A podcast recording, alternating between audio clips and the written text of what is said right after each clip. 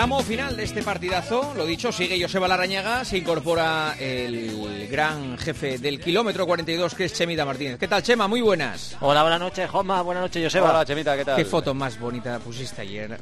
No sé si fue ayer o antes de ayer. Con Paula, ¿verdad? Oh, Joder, la, es- la alegría de tu vida. Como dijiste, mi mayor trofeo, ¿cómo, cómo era? Sí, sí, sí, bueno. el tópico que usaste por tesoro, era el- el, el mayor tesoro, mi mejor victoria, el mayor regalo que me ha dado la vida. O sea, Eso es es, que eso es. te puedo asegurar que, que me paso el día babeando. O sea, no hay nada tan bonito como poder compartir con tus hijos el poder hacer cualquier tipo de actividad física y fíjate, aunque ella le gusta nadar, ¿no? Pero sabe que le digo, me acompañas un ratillo y simplemente que quiera correr conmigo tres kilómetros, que fue lo, lo que hizo ella, ¿no? Pero vamos, para mí, y verla sonreír y que me, que me quiera acompañar un poquito, pues qué te voy a decir, babeo, o, sea, me encanta y no puedo evitarlo y... Lógico, lógico. Lo más bonito de la vida, mi mayor tesoro, la mejor de mis medallas y el motivo de mi sonrisa. ¡Hala! Esa, esa. Lo malo, lo malo es cuando ella ponga eso de, de otra persona en sus redes sociales que no eres tú, ¿sabes? Ya, pero te- hay que aprender con eso. ¿eh? Al final, fíjate, la vida Bueno, cuando, vamos- cuando ponga del nieto de Chema, pues entonces también lo Ah, sí, eso sí.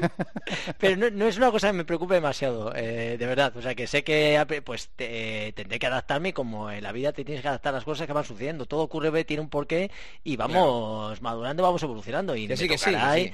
y me fastidiará un poquito seguramente, pero bueno, eh, creo que lo tengo asumido que, que llegará ese momento eh, más tarde que temprano. Que sea feliz, que sea feliz. Eh, bueno, eh, hay que comentar, Joseba, el, el- el gran vídeo de la semana del running, que Hombre. es el vídeo de, de Ayuso. Hombre, o, o- o es que o, o corres o no eh, ganas las elecciones a la presidencia de la Comunidad Sí, de Madrid. Yo propongo, propongo un debate en el kilómetro 42 porque... running o viendo- libertad, running o libertad. eh, estamos viendo como, bueno, afortunadamente lo de correr o actividad, hacer actividad física está muy de moda y no solo está muy de moda para todo el mundo, sino que los políticos lo están utilizando en sus campañas. Entonces ha, sido la semana genial con Isabel Díaz Ayuso corriendo, pero luego lo bueno ha sido como también se ha sumado eh, Mónica García, que, que, que hacía atletismo y se ha puesto a criticar un poco la forma de correr y entre tanto también eh, el mundo Val ha, ha salido también corriendo en el vídeo, también Begoña Villacís, ¿no? Un habitual de la San Silvestre Vallecano, o sea que, que yo creo que el mundo de la política esté tan metido en el mundo del running me parece maravilloso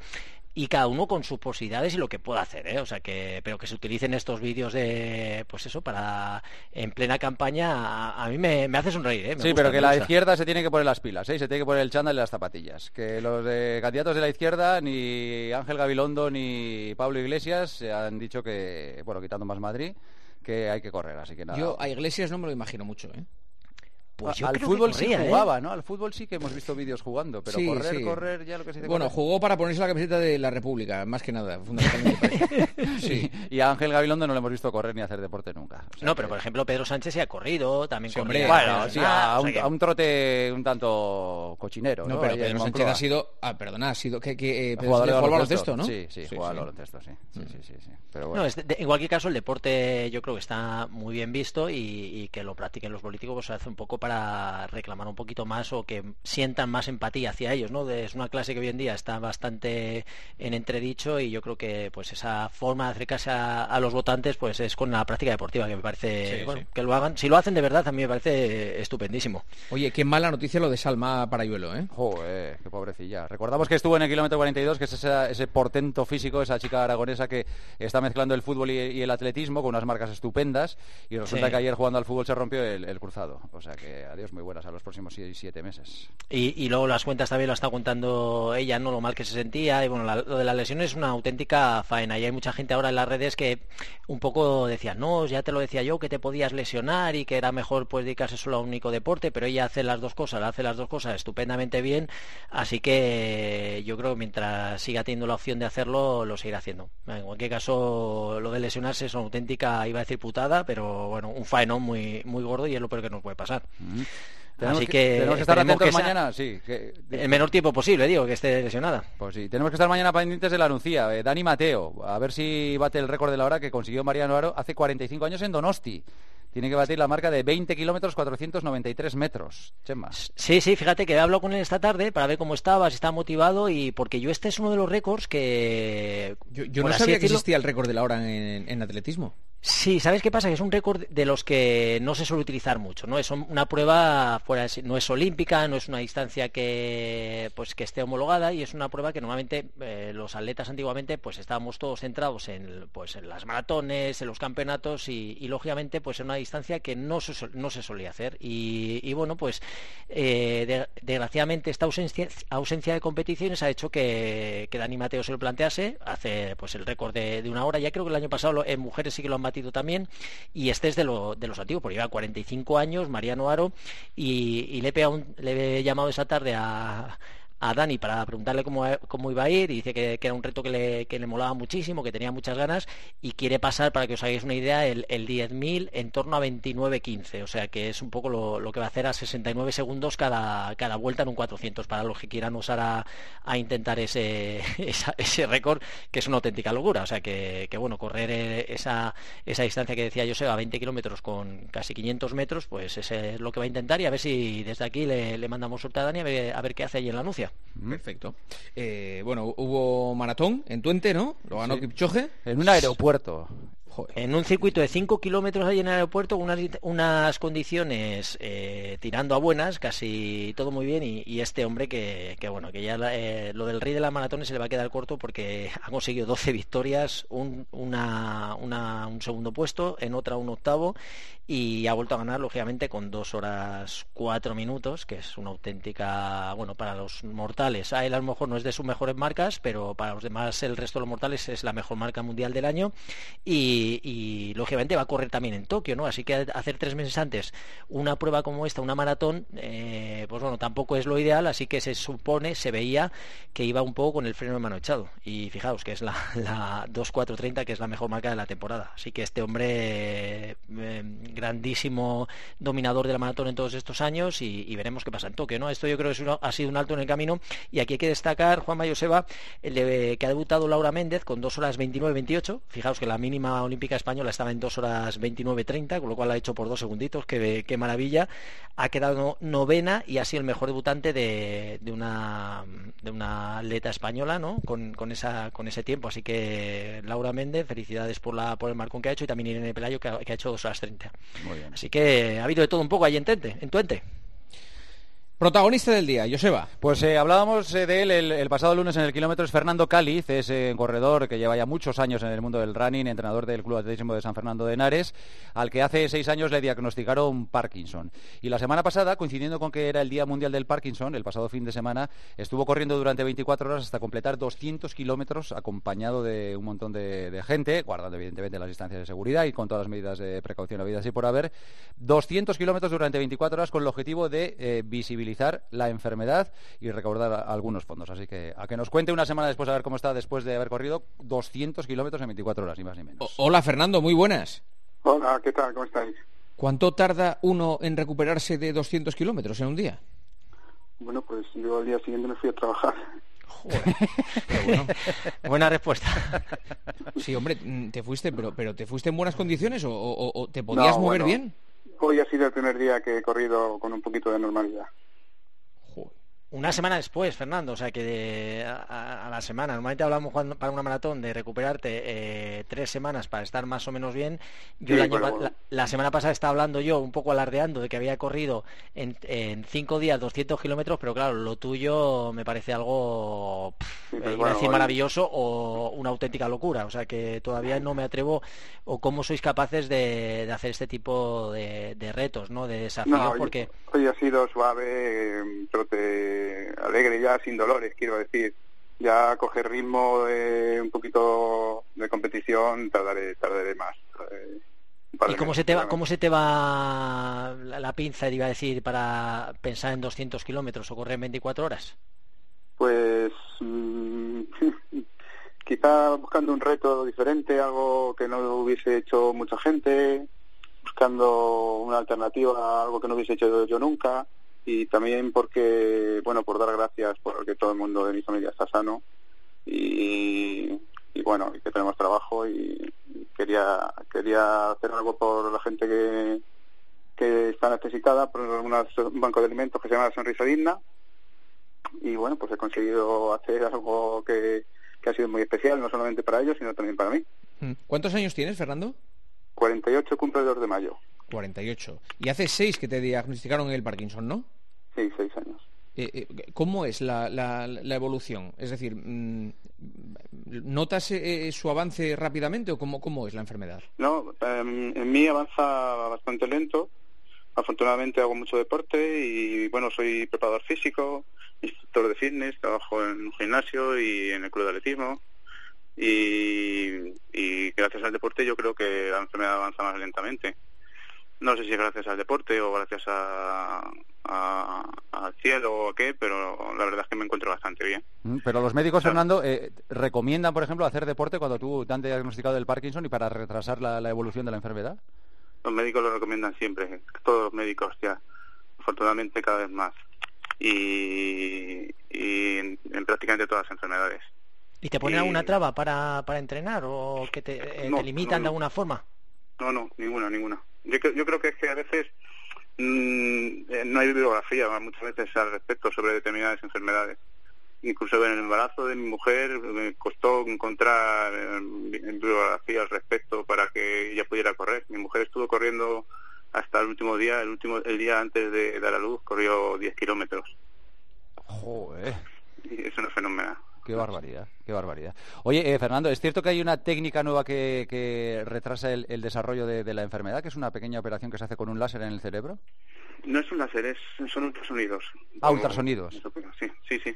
Y sí, sí, es cierto, se llama HIFU o IFU y, así es. Y entonces esta es la que me quiero, la que me quiero hacer. Y retrasar un poquito la enfermedad. Es como si te volviesen a resetear. Empiezas otra vez de cero. Contador a cero y bueno, pues aunque yo no tengo muchos síntomas, pero empiezan a ser molestos y como es degenerativa y ya tienes un periodo para hacértela, pues hay que hacer. Eh, ¿qué, es lo que te impide hacer en, tu vida diaria, tener Parkinson? Yo diría que nada. El, temblor es molesto porque, bueno, y luego después me pongo nervioso, la verdad, con, con esta gente tan importante para mí. Y hablando de Kichogue, de Kichogue, y hablando con Chema Martínez y con vosotros me pongo un poco nervioso y los nervios sí me afectan, me afectan bastante. Sobre todo el otro día tuve que leer un discurso en el ayuntamiento y me cuesta mucho. Mm. Oye, en todas las entrevistas que quedas, eh, Fernando, tú lo que haces es animar a la gente a, que haga deporte. Estás constantemente, incesantemente diciendo que la gente haga deporte, que la gente haga deporte, que la gente haga deporte. ¿Por qué? Pues porque eh, yo me encuentro fenomenal. Tengo casi 50 años y no me duele nada. Tengo una enfermedad de Parkinson y estoy muy bien. Y mi mujer también es entrenadora y está fantásticamente bien. Y a todo el mundo que, entreno y, y, veo que sanan y que se curan de las cosas y, y que se encuentran bien, pues, pues, pues lo veo a diario, que es mi vida, es mi pasión, no, no, no, no, se hace otra cosa. Yo, Seba, yo te voy a decir que mira, que yo soy ejemplo contrario, te voy a hacer casi 50 y a mí me duele absolutamente todo de hacer deporte, o sea que... Sí, pero es un, dolor, es un dolor muy agradable. Sí, es un dolor sano, es un dolor sano. Sí, es que una cosa es dolor y otra cosa es lesión, ¿eh? o enfermedad. Claro. Oye, ¿en los 200 kilómetros eh, paraste mucho en los habituallamientos o todo el tirón? Sí, sí, paré cada media hora aproximadamente, paraba, comía, eh, a veces me sentaba y bueno, pues tenía que hacer paradas, lógicamente era imposible estar todo el rato, todo el rato corriendo, o para mí es imposible, que es que yo creo que los 200 kilómetros no son un récord, de hecho el récord de España creo que son 260 kilómetros eh, y el récord del mundo 300 eh, la, cosa era hacerlo teniendo Parkinson. Sí, sí, y, y, el momento más un poco más complicado que tuviste en, durante las 24 horas, ¿cuál fue? tuve dos. El físico fue a las 6 horas que me senté en una silla y al levantarme la rodilla se me bloqueó completamente y, claro, físico no eres capaz de superarlo. Y mental, la noche. La noche fue muy dura. Y gracias a Protección Civil y a mi club de atletismo San Fernando de Henares, que estuvieron ahí empujando como jabatos, pues gracias a estos dos ángeles que aparecieron, pues me, empujaron, me pusieron música, se pusieron a bailar, encendieron los conos de, protección civil y aquello fue, bueno, con la música tuvieron que pararme los pies, me puse a cuatro kilómetros rápidamente. ¿A cuatro? ¿A cuatro? claro, es que la música, a mí no me gusta entrenar con música porque me embalo y cuando me lo pusieron dije, venga, para adelante. Joder, pues vamos, maravilla. ¿Y ya se te han quitado las ganas, no? De, momento reto otro de 200 o vas a esperar un poco a recuperarte? Cuando terminas, siempre que termino de hacer alguna cosa de estas, siempre se queda un vacío que tengo que llenar rápidamente en mi mente. Entonces, sí, estoy, estoy ideando alguna cosa. Pero bueno, sobre todo ahora estoy ideando el reto del año que viene, que quiero, quiero que sea el 8 de marzo, como motivo del Día de la Mujer, y mi mujer ya está dispuesta. Eh, Fernando, te mandamos un abrazo muy grande desde el partidazo y desde el kilómetro 42. Enhorabuena por, por el reto conseguido y por la iniciativa. Que vaya todo muy bien. Mucha salud. Muchísimas gracias y eh, que hagan deporte. Un abrazo, gracias. Un abrazo, Fernando. Gracias. Fernando Cáliz en el kilómetro 42. Preguntas para Chemita Martínez. A ver, primera, Chema. ¿Cuándo metes los entrenamientos, ah, ¿cuándo metes los entrenamientos de fuerza? ¿Después de las series? ¿Después del rodaje? ¿Antes de entrenar? ¿Cuándo? Pues mira, lógicamente en las series no. O sea que normalmente los entrenamientos de fuerza, como es el entrenamiento específico del día, eh, es la parte fundamental. Así que eh, lo haríamos en un día única y exclusivamente dedicado a la fuerza. Podríamos hacer algo aeróbico antes, pero que ese día la la parte fundamental es la fuerza. No, si hacemos series y fuerza, estamos haciendo dos cosas a la vez, con lo cual perderíamos ¿no? la, importancia del trabajo de fuerza. Así que eh, lo haríamos en días específicos de fuerza y si tenemos que rodar, lo haríamos antes el rodaje de la, del entrenamiento de fuerza. Me gustaría terminar el mes haciendo media maratón el sábado y comiéndome un chuletón de un kilo después. ¿Es sano?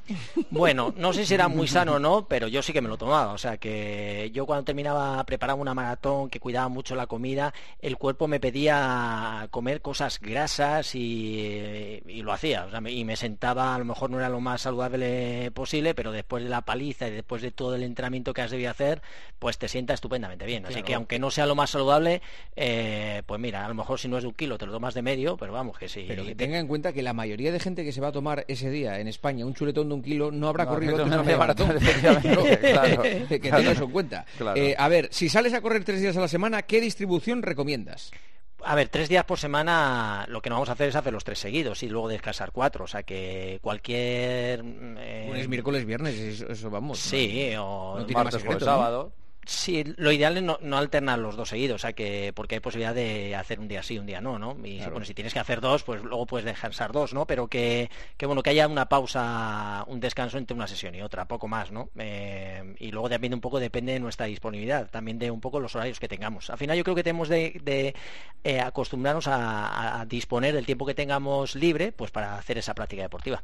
Y la última, ¿cómo ganar flexibilidad y elasticidad? buena, pregunta. buena pregunta Haciendo, ¿cómo se llama lo que hicimos el otro día? Eh, eh vale, fitness. vale, fit. Vale fit. claro. Sí, bueno, eh, eh, lo que hay que ser es disciplinado y estirar todos los días, intentar hacer esas rutinas, ¿no? Después de entrenar, estirar, que nuestro cuerpo sea flexible, hacer ejercicios de estiramientos durante un tiempo determinado, que es lo que nos da más pereza. Solemos ir a correr y lo de la flexibilidad un poco lo dejamos pasar y al final con el paso del tiempo nos hacemos más duros y, y luego cuesta trabajo no recuperar esa elasticidad, ¿no? Pero eh, la única manera es siendo constante y todos los días realizando esos estiramientos para por lo menos no perder la flexibilidad que se va perdiendo con los años. Yo creo que es lo único en lo que le gano a Chema. Eh, seguro, seguro. Soy, sigo siendo un palo y mira que lo intento, pero cada vez voy a peor. yo ni en eso. Chemita, gracias, un abrazo. Buenas noches. Hasta luego, Joseba. Hasta mañana, chao.